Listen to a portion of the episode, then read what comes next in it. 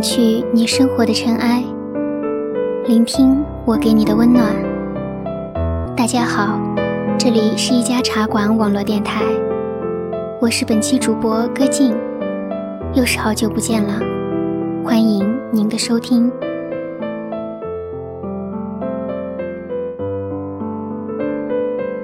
前段时间在微博上看到一篇很热门的文章，叫做《做一个倔强的姑娘》。里面提到了一位女性，我觉得挺有意思，便去查了关于她的资料，发现这是一个称得上传奇的女性。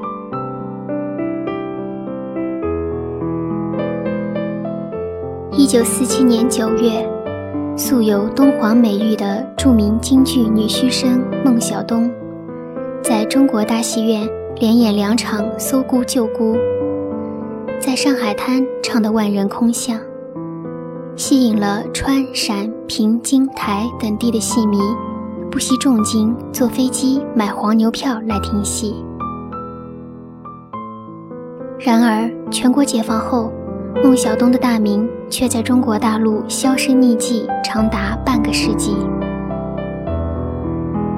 此虽为隔世旧闻，也不妨拂去历史尘埃，回顾这位梨园东皇的坎坷情感与人生之路。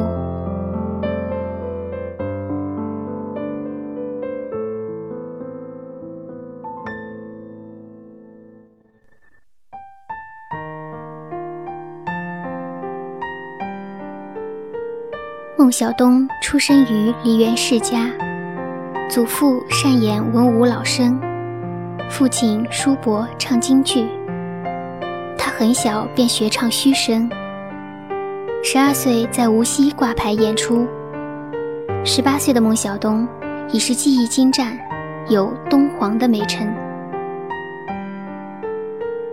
十八岁那年，孟小冬由上海至京津演出。虽然他在南方已经声名鹊起，但对京剧艺人而言，若得不到北方观众的认可，即便名气再大，也仍有野路子之嫌。当时有这样一句话在京剧艺人间广为流传：“情愿在北数十吊一天，不愿沪上数千元一月。”盖上海人三百口同声说好，故不及北边使者之一字也。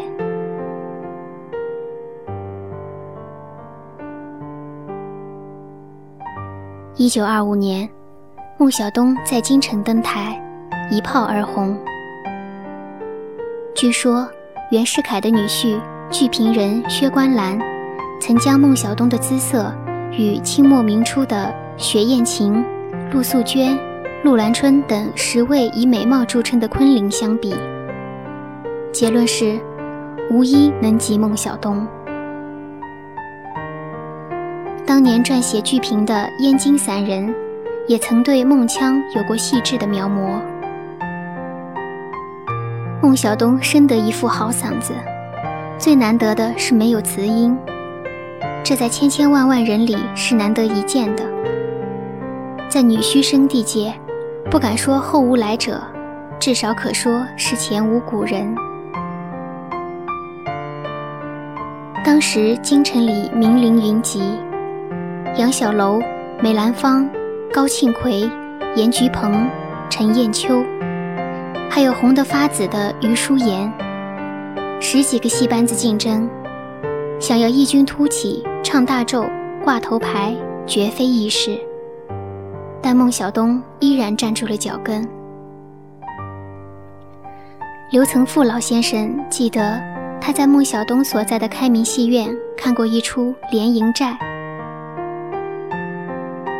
他那么好的嗓子，足够一卖了。可是他的掉毛、抢背也翻得特别好，加上撒火彩，剧场效果相当好，武功绝不一般。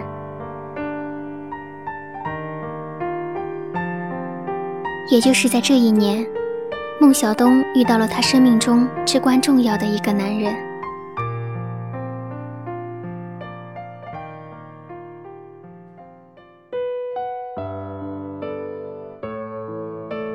九二五年八月，孟小冬演出上天台，与同日登台演出《霸王别姬》的梅兰芳初次相遇。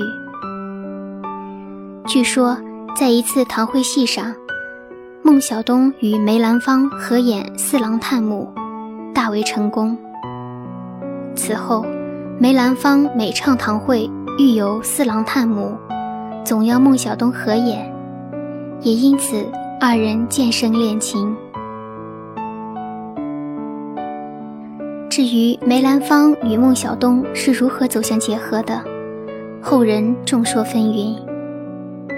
其中一个说法为，有人撮合，终成眷属。一九二六年的一天，正值北平政要王克敏的五十大寿，城内数得着的大人物几乎全都赶来为其祝寿。在众多来宾中，不乏名伶俊秀，孟小冬和梅兰芳就在被邀请之列。席间有人提议，梅孟合演一出《游龙戏凤》，一个是虚声之皇，一个是旦角之王，王皇同场，珠联璧合。结果，二人的演出大受赞赏，一些梅兰芳的铁杆粉丝更是跃跃欲试，要为这一对舞台情侣谋划一段现实的婚姻。此时，梅兰芳已有两房太太，王明华与福芝芳。前者身染肺病，病入膏肓；后者是京剧名家，有“天桥梅兰芳”之称。据说，有一位冯六爷是梅兰芳的超级戏迷，与其素有交往。他见一些朋友。不断的要求促成梅梦百年之好，也就不再坚持梅兰芳已有家室的己见，还正式委托两位戏迷齐如山、李世堪做大媒。梅梦结合的具体日期已经查不到了，不过当年的《北洋画报》是报道梅梦之事最多的媒体。一九二六年八月二十八日。该报登载了一篇署名奥翁的文章。小东听从记者意见，决定嫁。新郎不是阔老，也不是督军省长之类，而是梅兰芳。多年后，孟小冬曾经回忆道：“当初的性之所至，只是一种不太成熟的思想冲动而已。”孟小冬的姑父裘月祥对这桩婚姻是持反对态度的，因为此时的孟小冬正如树可摇钱，盆可聚宝，一旦结婚，临界大王的妻子又怎么会继续抛头露面唱戏挣钱？无奈孟小冬执意行事，事情也只好如此。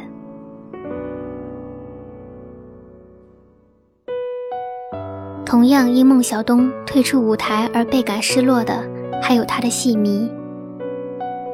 一九二七年九月，一个暗恋孟小冬的戏迷在得知孟小冬嫁给梅兰芳之后受到刺激，持枪去找梅兰芳，并开枪打死了从中斡旋的大陆晚报经理张汉举，后被军警乱枪击毙，且脑袋被割下。在电线杆上悬挂三天示众。对于这起案件，北京报纸小史曾有文字记载：血案发生后，流言蜚语铺天盖地。梅兰芳也深受惊吓，一度避居上海。据说他与孟小冬的关系由此转淡。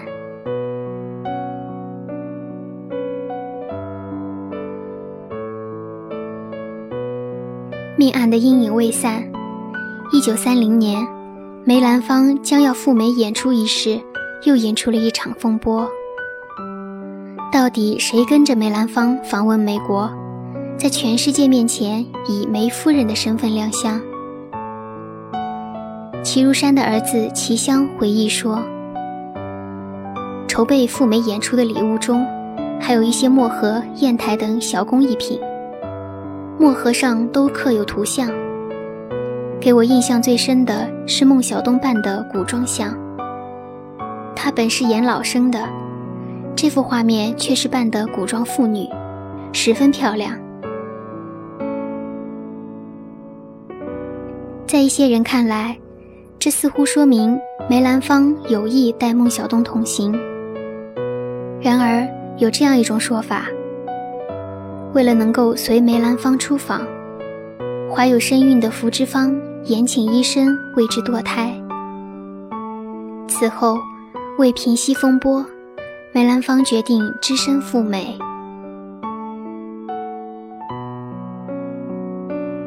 一波未平，一波又起。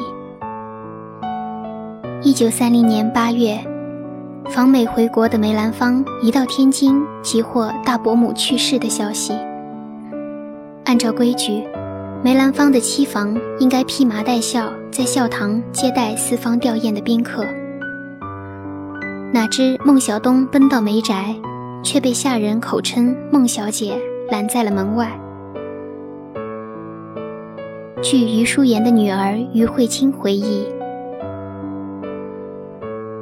据我所知，捧梅集团又因为两个妾的关系，分为捧福派和捧孟派。梅的原配夫人王氏在世时，孟小冬与她比较合得来。王氏夫人故世后，在捧福派和捧孟派的较量中，前者占了上风。孟小冬不甘继续做妾，遂离婚出走。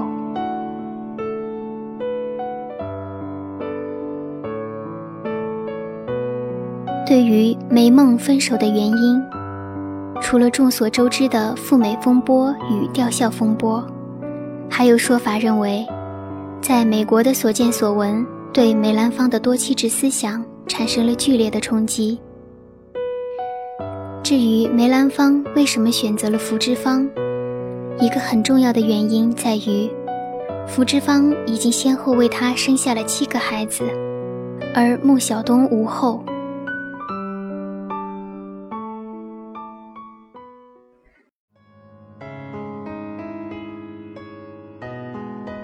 晚年居住在香港的孟小冬曾经对人讲过：“因为梅兰芳不能答应肩挑，所以他滑脚溜了。”这里的肩挑是指在封建宗法制度下，一个男子同时继承两家宗挑的习俗。肩挑人不脱离原来家庭的一系，兼做所继承家庭的嗣子。梅兰芳的伯父去世早，无子嗣，梅兰芳便过继给他的伯父。因此，按照老法，他可以有两房妻子，一房代表他的伯父，一房代表他的亲生父亲。因此，孟小冬是想作为肩挑的一房，可以和梅兰芳之前的妻子平起平坐，不分大小。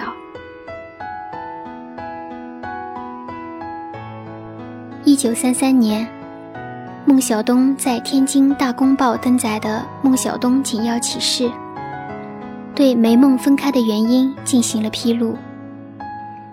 启事中写道：“经人介绍，与梅兰芳结婚。东当时年岁稚幼，世故不熟，一切皆听介绍人主持，明定兼挑，尽人皆知。”乃兰芳含糊其事，于挑母去世之日，不能实践前言，致名分顿失保障。虽经有人劝导，本人辩论，兰芳盖置之不理，足见毫无情义可言。冬自叹身世苦恼，复遭打击，遂毅然与兰芳脱离家庭关系。是我负人。一人负我，世间自有公论，不待冬之赘言。孟小冬说：“是我负人，一人负我，世间自有公论。”可见她绝不是遇事只会哭哭啼啼以博大家同情的柔弱女子。相反，一旦触碰了她的底线，她便会毅然决然地转身离开。在那样的年代，一个女子做出这样的决定，可以称得上勇敢。据说，孟小冬诀别梅兰芳时放言：“我今后要么不唱戏，再唱戏不会比你差；今后要么不嫁人，再嫁人也绝不会比你差。”可见此女子骨子里的倔强和骄傲。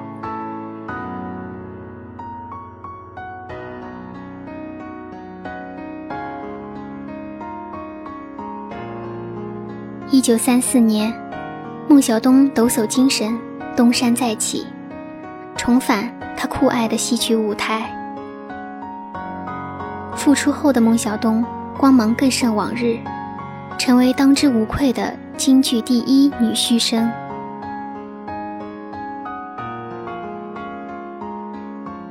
一九三七年五月一日。位于上海市中心的黄金大戏院举行开幕典礼，由大亨杜月笙揭幕，并致开幕词。孟小冬受邀参加，却不想，此去上海竟是他人生的又一次重大转折。她成为了杜月笙的女人，促成他们关系的，正是杜月笙的四姨太姚玉兰。姚玉兰这么做可能有两个原因：一来，他知道杜月笙对孟小冬有好感，想讨好杜月笙；二来，他和孟小冬是结拜姐妹，他想和孟结为同盟，共同对抗杜月笙的其他女人。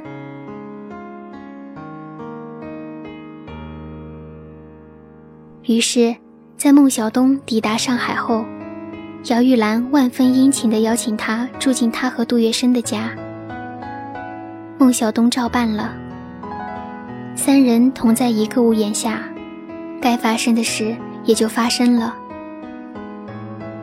也许一开始孟小冬有被迫的成分，但是后来他还是接受了既成事实。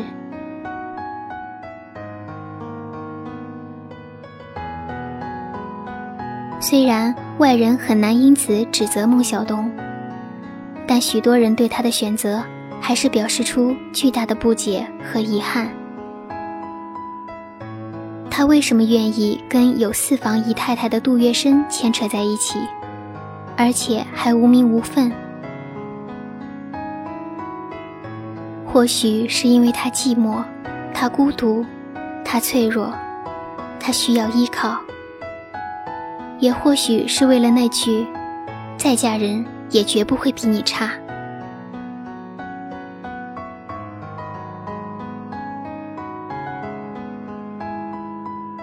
不过，关于孟小冬和杜月笙之间的事，杜月笙之子杜维善却有不同看法。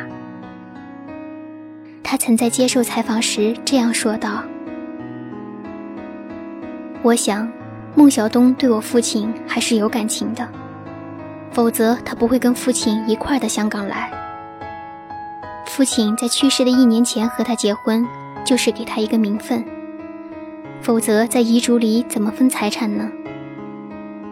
除了我们家人之外，那天参加婚礼的人并不多，大家一起吃了顿饭，拍了几张照片。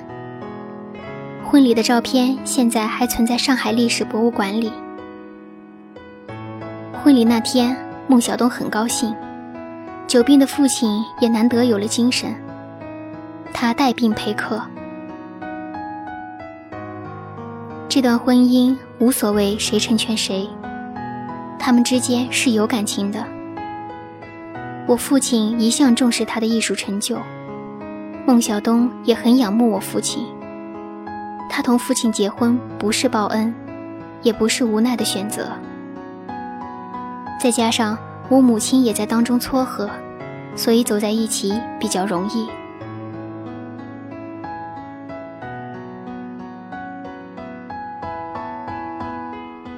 世人的猜测终究只是猜测，哪怕是身边之人，其所言也未必就是全部的事实。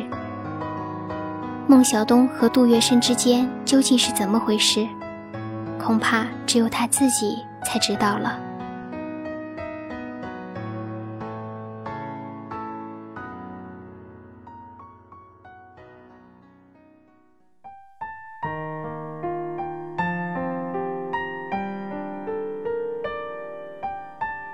九三八年十月二十一日，是孟小冬得偿心愿的日子。这一日，他正式被列为余淑妍的门墙。余淑妍，二三十年代最优秀的文武老生，堪称一代宗将。他的祖父余三胜，龚旭生，为谭鑫培的师傅；父亲余子云。供青衣兼花旦，名列同光十三绝之一。孟小冬是余淑妍收的最后一个徒弟。他成名以来，先后汲取了孙派、谭派、严派的老生特点，已是唱大咒的成熟演员。他曾打算拜严居鹏为师，但严居鹏说。我没有资格收你为徒弟，眼前只有余淑妍文武不挡，可以教你。但余为人孤僻，我无法为你介绍。余淑妍轻易不收徒，更不收女徒，最后松口同意，实在是孟小冬锲而不舍的诚心打动了他。余淑妍的女儿余慧清回忆说：“孟小冬入余门学戏五载，准时而来，准时而去，学戏很勤奋，也非常努力。琴师王瑞芝每天给他拉琴、吊嗓子，并帮他记唱腔。”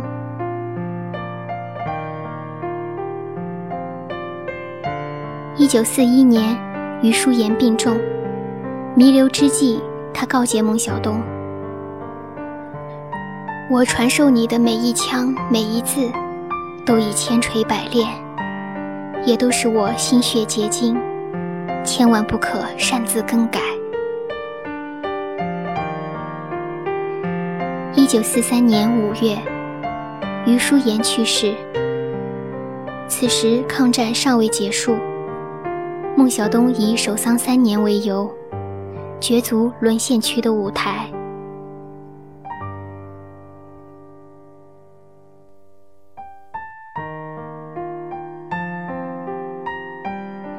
一九四七年九月，有“上海滩皇帝”之称的杜月笙，假陕西水灾义演，祭贺自己六十岁生日，在上海中国大戏院举办了七场赈灾义演，三场生日堂会。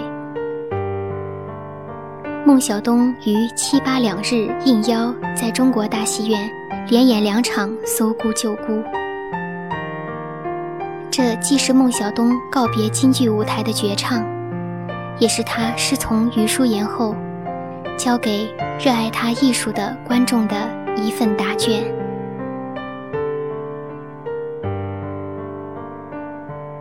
这次义演和堂会，大牌名角云集一堂。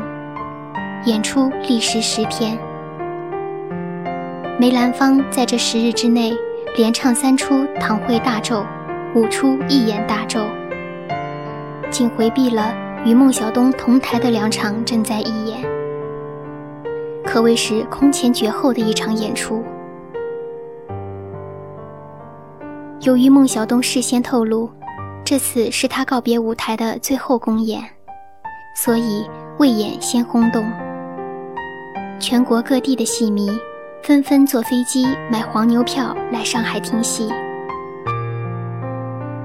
五十万元旧币一张门票，竟被黄牛炒到五百万元一张，还买不到。以至于当晚马连良要看戏，只得在过道加了凳子。而当年有幸在现场观看和通过无线电聆听的人，除了此曲只应天上有的评价，简直无话可说。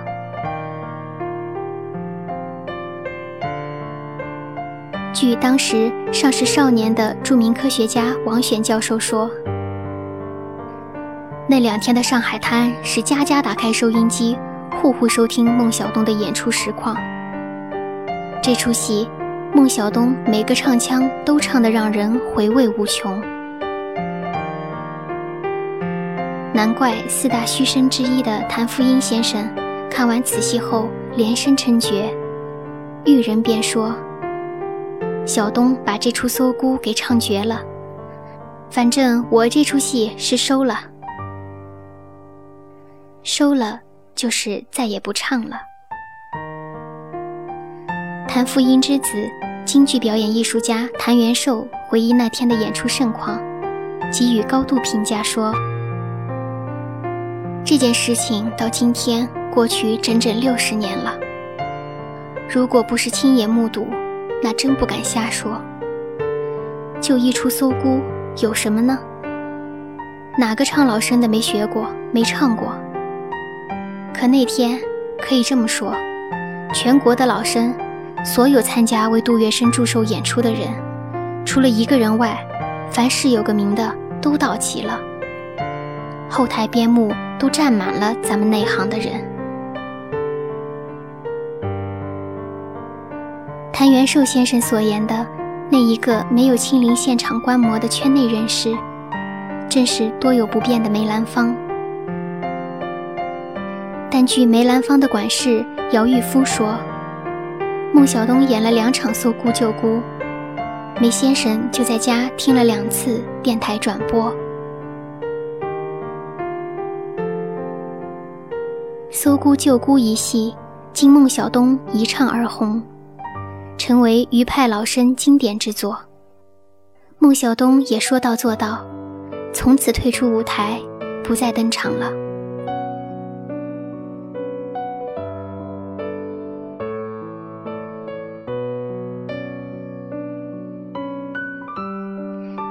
一九五零年间，杜月笙一家有移居法国的打算。在计算一共需要多少张护照的时候，孟小冬当众轻描淡写的说了一句：“我跟着去，算是丫头呢，还是算女朋友呀？”孟在杜门平时对一切不称心的事，从未发过一句牢骚，出过一句怨言，因而。这一句话愈发显得关系之大，分量之重。杜月笙听了，决意与孟小冬举行婚礼。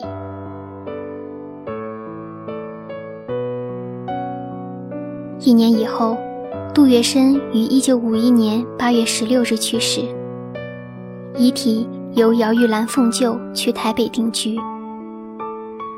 孟与杜并无所出，在港领养了一个女孩。取名杜美娟，也是杜月笙最小的一个孩子。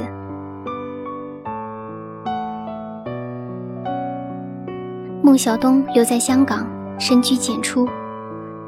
后来收了赵培新、钱培荣等票友为徒，以说戏教戏打发日子。一九六三年，北京京剧团应邀赴港演出。周总理设私宴为演员们送行。他嘱咐马连良，想个办法与孟小冬见见面，希望他回来。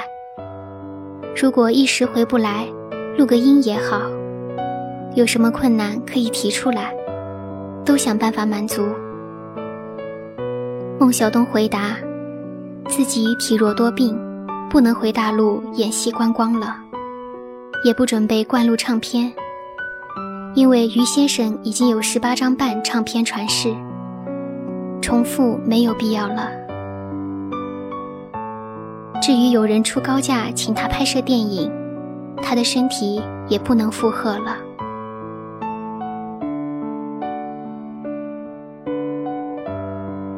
一九六七年秋天，孟小冬移居台北。台湾京剧界的江竹华等也得到过他的指教。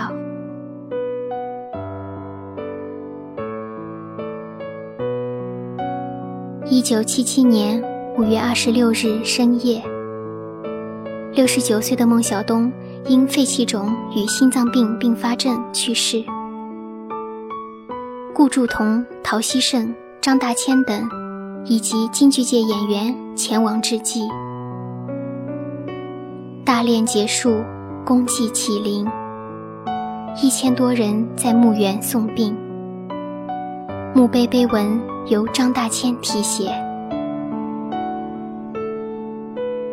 台北县树林镇静律寺旁山家佛教公墓，东皇埋骨于此。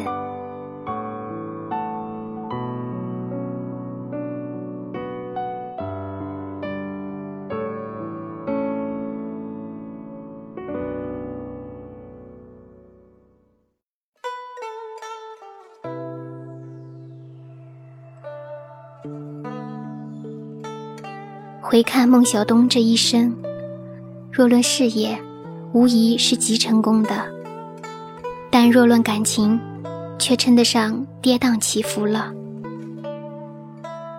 她不是平凡的女子，她生命中的两个男人，也绝非庸俗之辈。于是，关于她的爱恨纠缠，便更令后世感慨唏嘘了。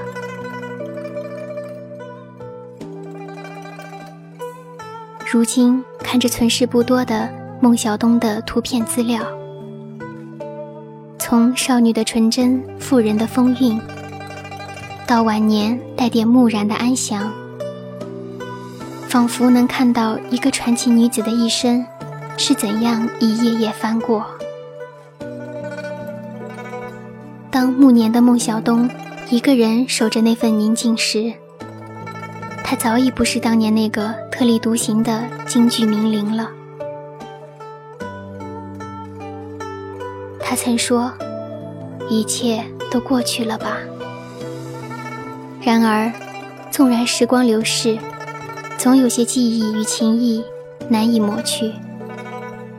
比如那些在他生命中留下痕迹的人们，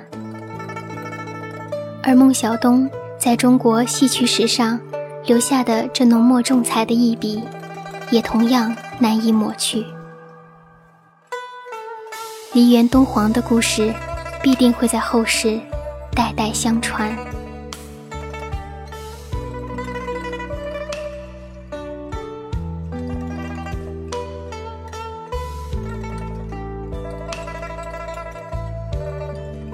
本期节目到这里就结束了。如果你喜欢我们的节目，可以关注我们的官方网站、微博、微信平台“一家茶馆网络电台”，或者下载手机客户端“一家茶馆 FM”，收听更多精彩的节目。如果你对我的节目有什么想法，或者你有什么好的文章想要推荐给我，可以在新浪微博上歌小静。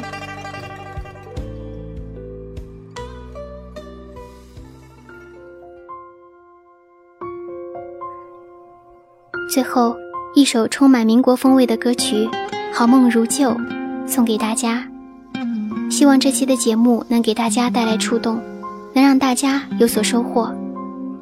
我是主播歌静，让我们下期再见。将你描摹无语，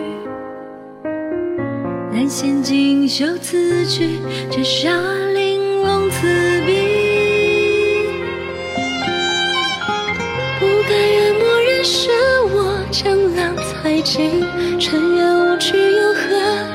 些人提醒？越记得清晰，越难求生死。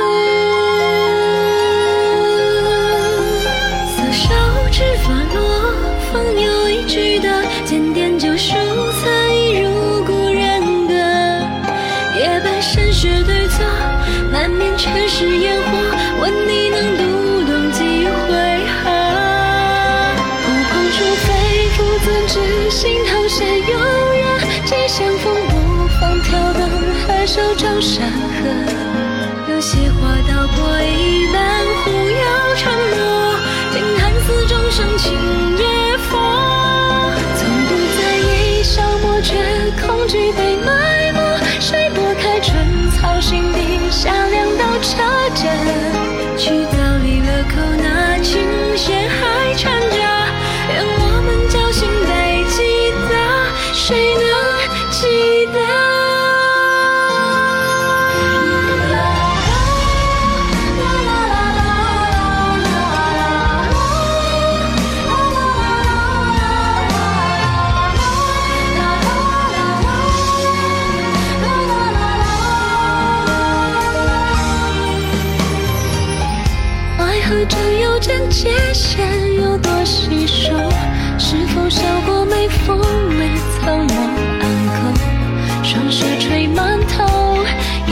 失败。